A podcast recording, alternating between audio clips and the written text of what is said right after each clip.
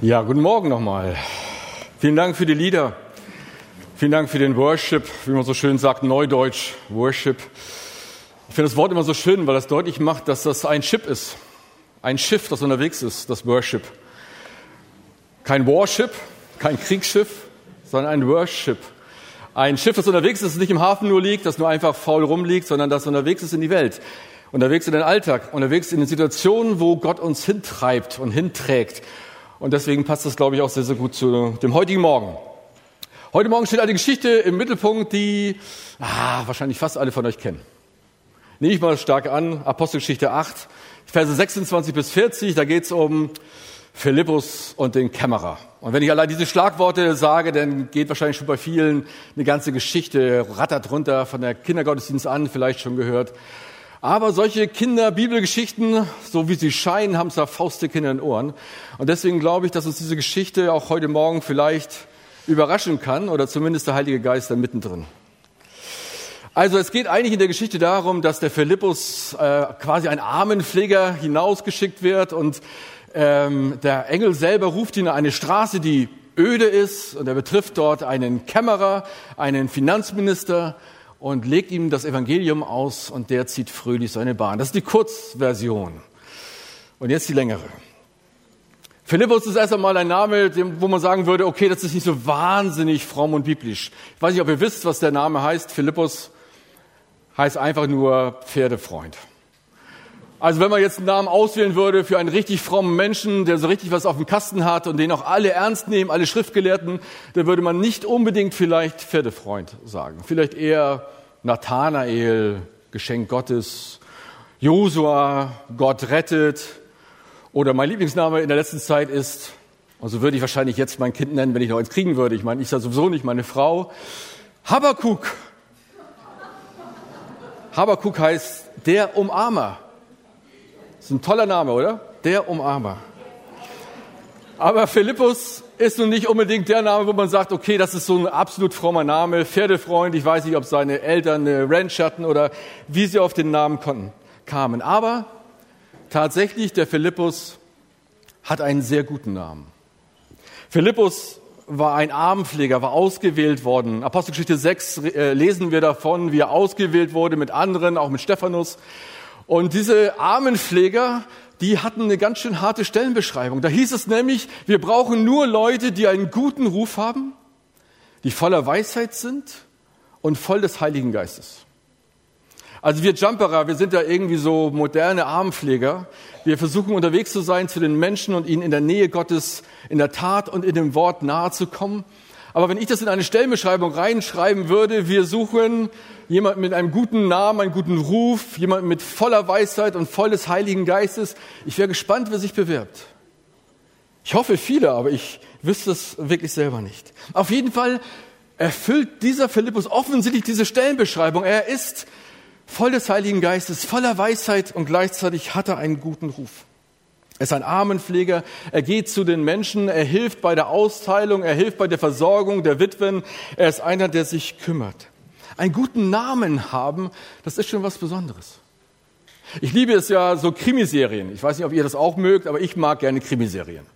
Und bei Krimiserien ist es manchmal so, da passiert ja auch mal ein Mord. Und dann fragen die Leute immer nach dem Motiv. Wer hätte denn ein Motiv, diesen Menschen umzubringen? Und dann kommt man sehr schnell oder irgendwann oder erst am Ende des Films auf den Täter. Aber ich stelle mir immer wieder vor, wie wäre das, wenn in Kassel ganz viele geniale, wunderbare Dinge passieren? Einfach über Nacht. Geheimnisvoll. Geschehen wunderbare Dinge in Kassel. Und die Leute fragen sich, wer war der Täter? Wer hatte ein Motiv dafür, so etwas zu tun, so etwas Gutes, so etwas Wundervolles in unserer Stadt? Und dass dann die Leute sagen, naja, die vom Friedenshof. Die haben das beste Motiv dafür. Die, die kennen diesen Jesus. Die haben das beste Motiv dafür, so wunderbare Dinge zu vollziehen, zu tun. Stellt euch vor, dass so ein Wohlgeruch von euch ausginge in dieser Stadt und Menschen auf euch aufmerksam werden, weil ihr Gutes tut, wie Wichern, Spener, Franke, wie viele andere vor uns. Einfach nicht nur von der Liebe zu reden, sondern in der Liebe zu handeln, unterwegs zu sein. Die Wohnbaugesellschaft, mit der wir sehr viel zusammenarbeiten, die hat einmal vor einer großen Bankergesellschaft, da waren ganz viele Banker, also Bankangestellte in Düsseldorf, Und da hat diese Vorsitzende der großen Wohnbaugesellschaft, Aktiengesellschaft gesagt, es lohnt sich für uns wirtschaftlich mit dem christlichen Partner Jumpers zusammenzuarbeiten.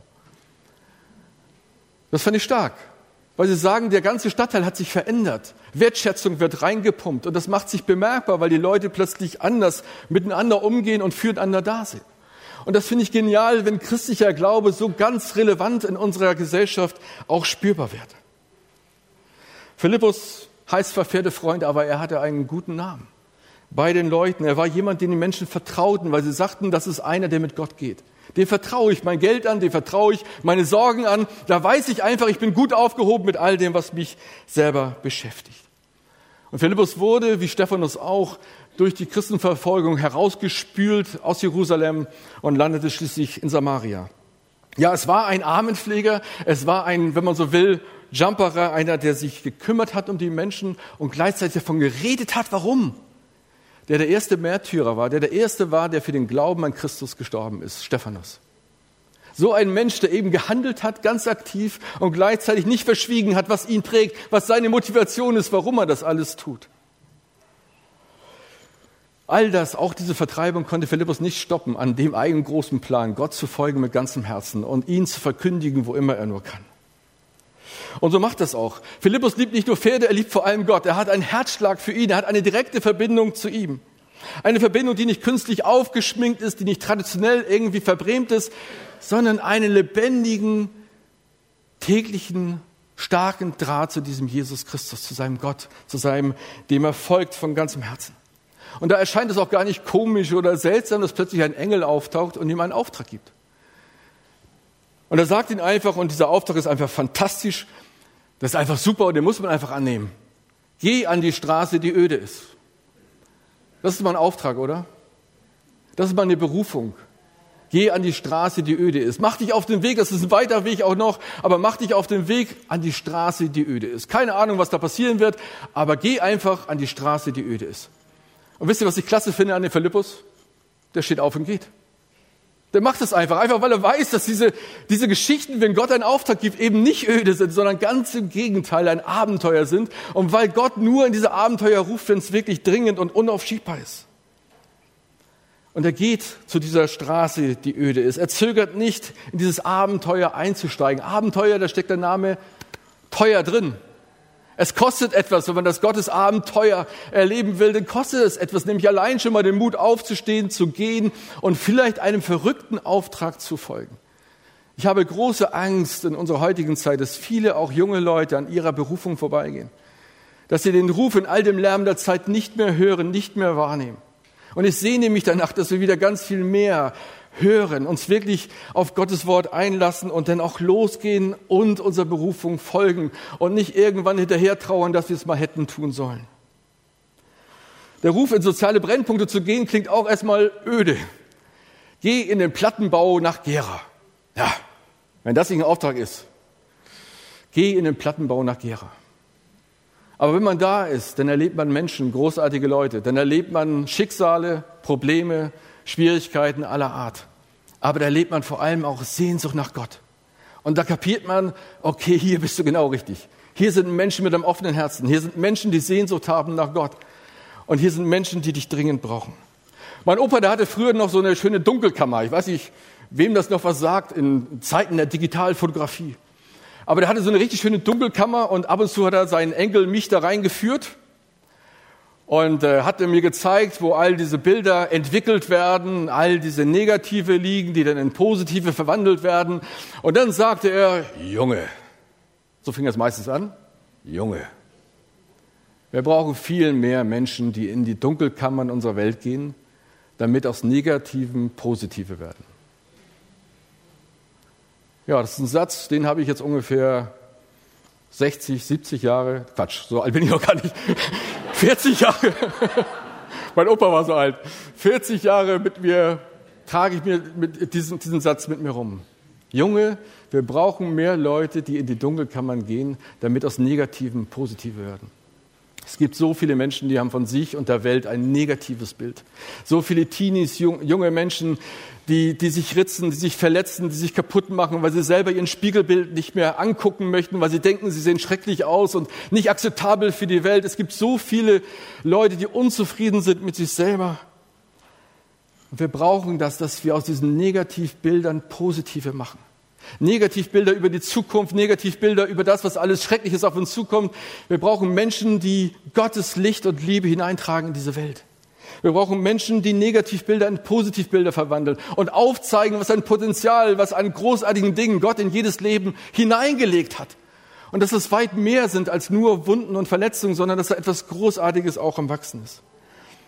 Und ich wünsche mir so sehr, dass wir wieder neu auf diesen Ruf Gottes hören, mitten im Lärm der Zeit dass wir zuhören und Gott wirken lassen und dann den Mut finden, wieder loszugehen.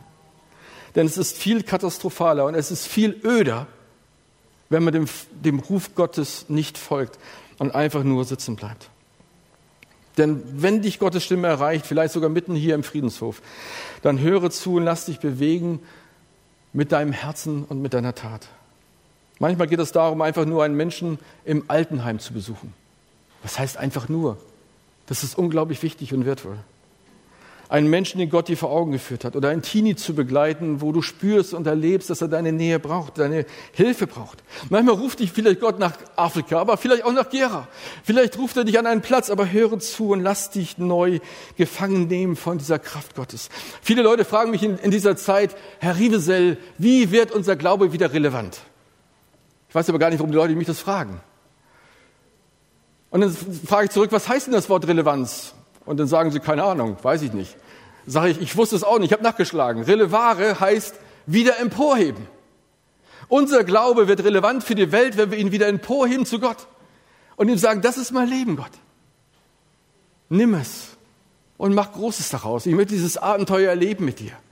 Und wenn es die Straße, die öde ist, scheinbar ist, ich gehe dorthin und ich will das Abenteuer mit dir erleben. Philippus hört nicht nur auf Gottes Stimme, er geht wirklich los und er trifft eben diesen Finanzminister, diesen großen, mächtigen Mann, der da auf dem Pferdewagen sitzt. Einer, der scheinbar alles zu besitzen hat und gleichzeitig einer, der ein Eunuch ist, wie ein Bediensteter am Hause der Königin, ein Entmannter, einer, der keine kultische Gemeinschaft haben darf mit den Juden damals. 5. Mose 23 stand, kein Entmannter oder Verschnittener soll in die Gemeinde des Herrn kommen. Ein Mensch, der scheinbar alles hat und trotzdem kein legitimer Kirchgänger ist, keiner, der so normalerweise in einem Gottesdienst erscheinen darf, weil er vielleicht anders ist, weil er besonders ist, weil etwas geschehen ist in seinem Leben. Ich kenne viele solche Leute. Wenn ich in Gera, in Erfurt, in Stadt Allendorf, wo auch immer wir sind, schaue, dann sind da viele, die von sich zumindest sagen würden, wir passen gar nicht zu euch in diese Gemeinschaft, in diese Gemeinde. Das und das ist vorgefallen bei uns, das und das ist los bei uns, darum passen wir nicht zu euch. Und viele von uns würden sagen, ihr passt nicht zu uns, ihr seid anders, ihr seid komisch. Wisst ihr, was mich damals mit zu Jumpers getrieben hat in diese Gründungsphase, war eine Jugendwoche, die ich gehalten habe. Und wir haben eingeladen dafür, richtig groß und massiv und mit Gruppen wie Itemba, ich weiß nicht, wem das was sagt, afrikanische Tanz- und Trommeltruppen.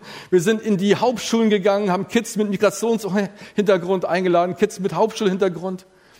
Die sind abends gekommen, haben sich entschieden für Jesus. Und dann fanden wir kein Gefäß, keine Gemeinde, kein Jugendkreis, die diese Kids aufgenommen haben. Die frommen Teens haben gesagt, hey, was soll das? Das reicht uns, wenn wir diesen Assis auf der Straße begegnen.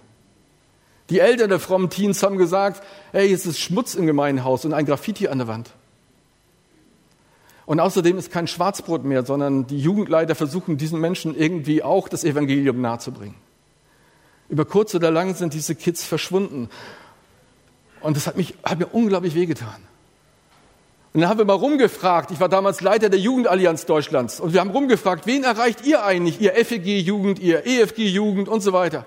Und alle durch die Bank haben gesagt, wir erreichen die mittleren und höheren Bildungsbürgertumsjugendliche. Ich sage, das kann doch nicht sein. Wer erreicht eigentlich die anderen Kids? Wer ist für die da? Mit Migrationshintergrund, in den Brennpunkten, an den Hauptschulen, wer ist für sie da? Dieser Typ, dieser Kämmerer, der bringt viel mit. Er bringt nicht nur eine Rolle mit aus Jerusalem, Jesaja-Rolle, sondern er bringt auch eine, eine Sehnsucht mit. Darum ist er so weit gefahren. Darum ist ihm das so wichtig. Er bringt eine Sehnsucht mit. Im Prediger 3, Vers 11 lesen wir, jeder Mensch, und daran glaube ich fest, jeder Mensch trägt eine tiefe Sehnsucht in sich, nach dem zu fragen, was ewig ist. Jeder Mensch. Jeder Mensch spürt dieses Loch. Dass egal, was man da reinstopft, es immer noch durchfließt und es nicht wirklich zufriedenstellt. Und deswegen brauchen wir Menschen, die unterwegs sind. Jeder Mensch ist diese Sehnsucht. Und wenn Leute sagen, hier ist aber ein harter Acker, hier geht's nicht, Herr Rievesel, dann sage ich, lasst uns neue Werkzeuge erfinden. Lasst uns nicht mosern und meckern über harte Äcker, sondern lasst uns gemeinsam kreativ werden und neue Werkzeuge erfinden. Und dann kommt diese Begegnung. Der Philippus trifft auf den Kämmerer. Der Kämmerer liest laut, wie es üblich war, vom Pferdewagen in dieser Rolle, Jesaja. Damals fehlten noch die kompakten Bibelausgaben und die Internetverweise. Und der Geist Gottes treibt Philippus zu dem Wagen und sagt, hey, das ist der Wagen, halt dich zu dem. Und man spürt, alles ist minutiös von Gott vorgeplant. Und das spüren wir, wenn, ihm, wenn wir ihm folgen, wenn wir mit ihm unterwegs sind, merken wir, die Dinge sind vorbereitet. Und dann stellt er diese fantastische Frage, verstehst du eigentlich, was du liest? Ich weiß nicht, wann dich das das letzte Mal jemand gefragt hat. Verstehst du eigentlich, was du in der Bibel liest? Wir hatten damals bei uns in der Gemeinschaft Elmshorn, wo ich groß geworden bin, hatten wir eine Nonne. Ich liebe Nonnen, also ich bin großer Fan von Nonnen, weil sie einfach mit großer Hingabe leben und einfach für die Menschen da sind. Und diese Nonne hatte etwas, was mich genervt hat als Teenie. Der hat mich immer wieder gefragt, Thorsten, wie hältst du es mit deinem Jesus? Das ist mal nett und mal nervig. Manchmal eher nervig. Heute vermisse ich das. Wer fragt uns eigentlich noch? Ganz persönlich danach. Wie hältst du es eigentlich gerade mit deinem Jesus? Verstehst du eigentlich, was du liest? Mal ganz ehrlich, mal ganz offen. Verstehst du eigentlich, was die Bibel mit deinem Leben zu tun hat? Oder sind das zwei Gleise, die irgendwie keine Weiche finden, wo sie zusammenfinden? Verstehst du eigentlich, was du liest? Oder liest du nur, was du liest? Verstehst du, was das bedeuten kann für dein Leben, was Gott in dieses Wort hineingeschrieben hat? Oder ist es nur ein Text, der einfach an einem vorüberzieht? Im Gleichnis von Sämann macht Jesus es sehr deutlich. Es gibt einen Unterschied zwischen Hören und Verstehen. Man kann etwas hören und das geht vielleicht sogar kurzzeitig auf, weil man begeistert ist, aber sobald andere Dinge drüber gelagert werden, ist es wieder weg. Hören und Verstehen bringt einen fruchtbaren Menschen zustande. Und dann die coole Antwort des Kämmerers, auch das finde ich hervorragend. Super. Und das wünsche ich mir, dass wir so ähnlich sogar mit uns untereinander umgehen. Er sagt einfach, nö. Wie soll ich denn auch verstehen, wenn mich keiner anleitet? Cool, oder? Ich finde das super. Keine fromme Verbrämung. Klar, klar ich kenne Jesaja auswendig. Ich weiß alles über Jesaja. Kein Problem für mich, Jesaja zu kennen. Nein. Ich weiß nicht. Wie sollte ich auch, wenn mich keiner anleitet? Wie sollen Menschen in Kassel die Liebe Gottes hören und begreifen, wenn sie keiner anleitet? Wie sollen Menschen in einem Brennpunkt in Gera die Liebe Gottes hören und begreifen, wenn noch nicht jemand da ist? Geschweige denn ihnen das aufschließt, das Geheimnis. Wie sollen das Menschen in unserer Welt hören, wenn wir nicht gehen? Wer anderes soll denn gehen als wir? Die Welt braucht uns. Wir haben ein Medikament in Händen, das unglaublich lebensrettend ist und unglaublich wichtig. Und es tut mir weh, wenn wir einfach nur Menschen sind, von Kongress zu Kongress laufen wie Ärzte, die, die über Heilung sich unterhalten, aber nicht Ärzte sind. Meine große Sehnsucht ist, dass wir in unserer Stadt, da wo Gott uns hingestellt hat, gemeinsam mit anderen Gemeinden, anderen Christen, gemeinsam unterwegs sind, um Ärzte zu sein für die Menschen, die da sind. Wie sollen sie auch verstehen? Es ist nicht ihre Schuld, sondern es ist auch unsere Verpflichtung, Menschen das Evangelium zu bringen.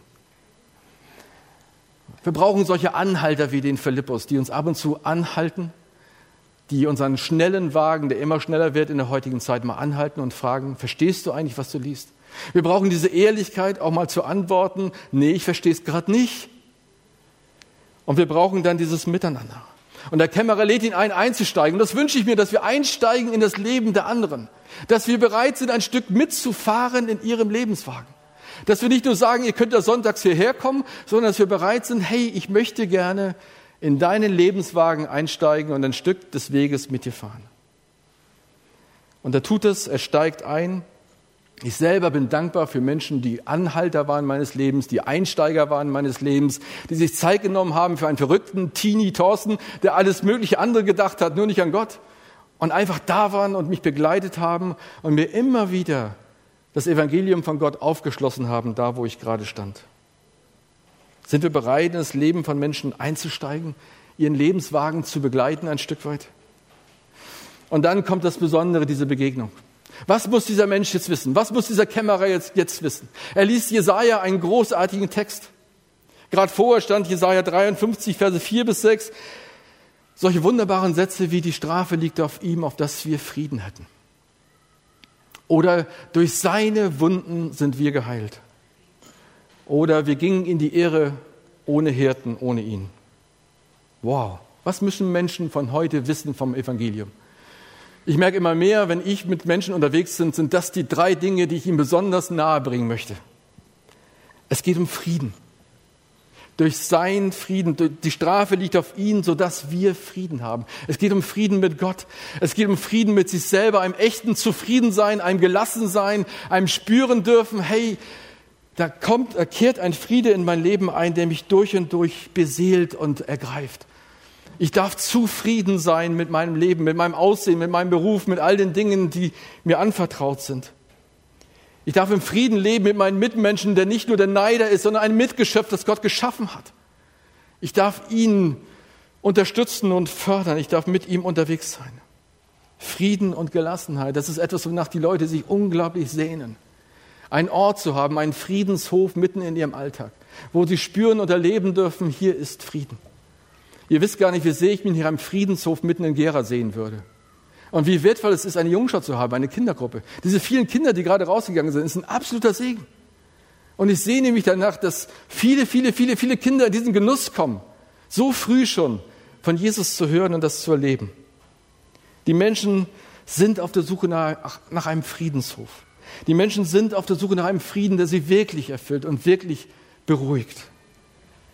Und es geht um Heilung. Durch seine Wunden sind wir geheilt. Wenn ich manchmal miterlebe, was ein zwölfjähriges Mädchen in Deutschland, mitten in Deutschland, schon an Wunden in sich trägt, das ist unglaublich und unglaublich schmerzhaft. Wenn ich höre, was diese Kinder manchmal schon auf sich genommen haben oder einfach an Schnitten in ihrer, in ihrer Seele tragen, dann ist das für mich, der wohlbehütet aufgewachsen ist, unerträglich. Das sind Kinder auch in Deutschland. Und das ist nicht so, dass Zeit alle Wunden heilt.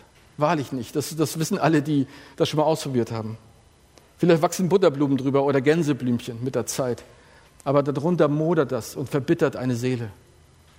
Es braucht Menschen, die diese Menschen annehmen in der Liebe, die ihnen das Vertrauen geben und deutlich machen, du kannst deine Flanke öffnen.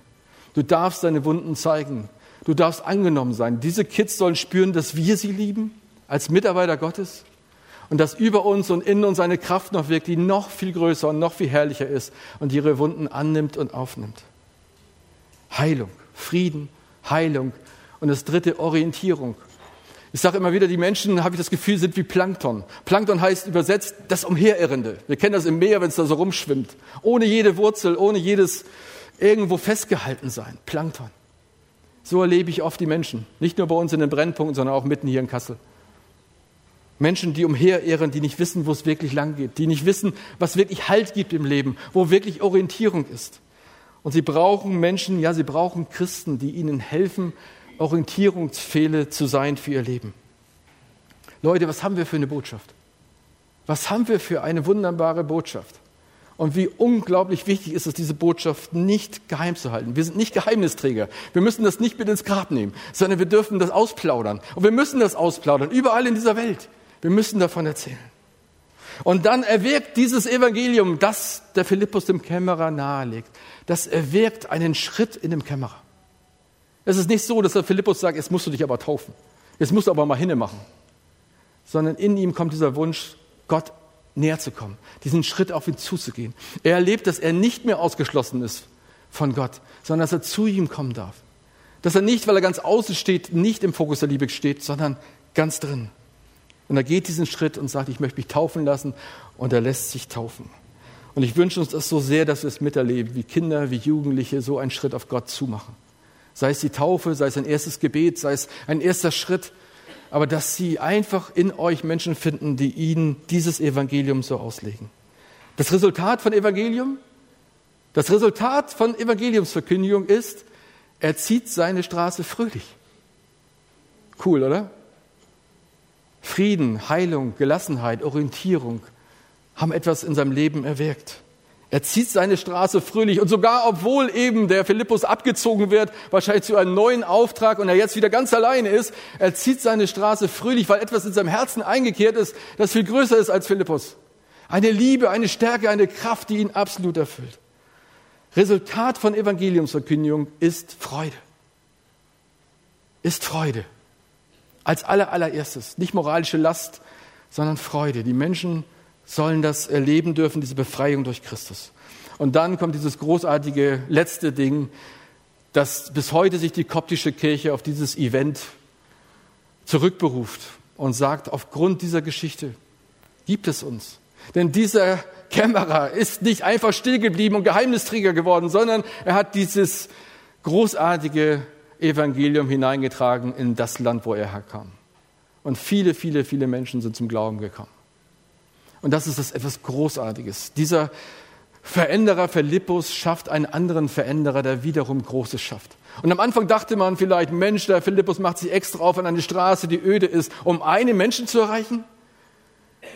Und wir merken, Gottes Plan ist viel, viel größer und viel, viel gewaltiger. Und das macht Spaß und es ist großartig und wichtig, dass wir uns diesem Abenteuer auch stellen und losgehen. Wenn wir ein Kind berühren, wenn wir eine Biografie berühren, dann berühren wir doch nicht nur ein Kind.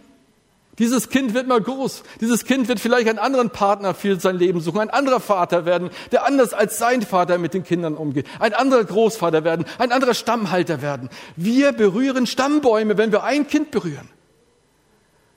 Und das, danach sehne ich mich so sehr, dass wir eine Kirche werden, die unterwegs sind.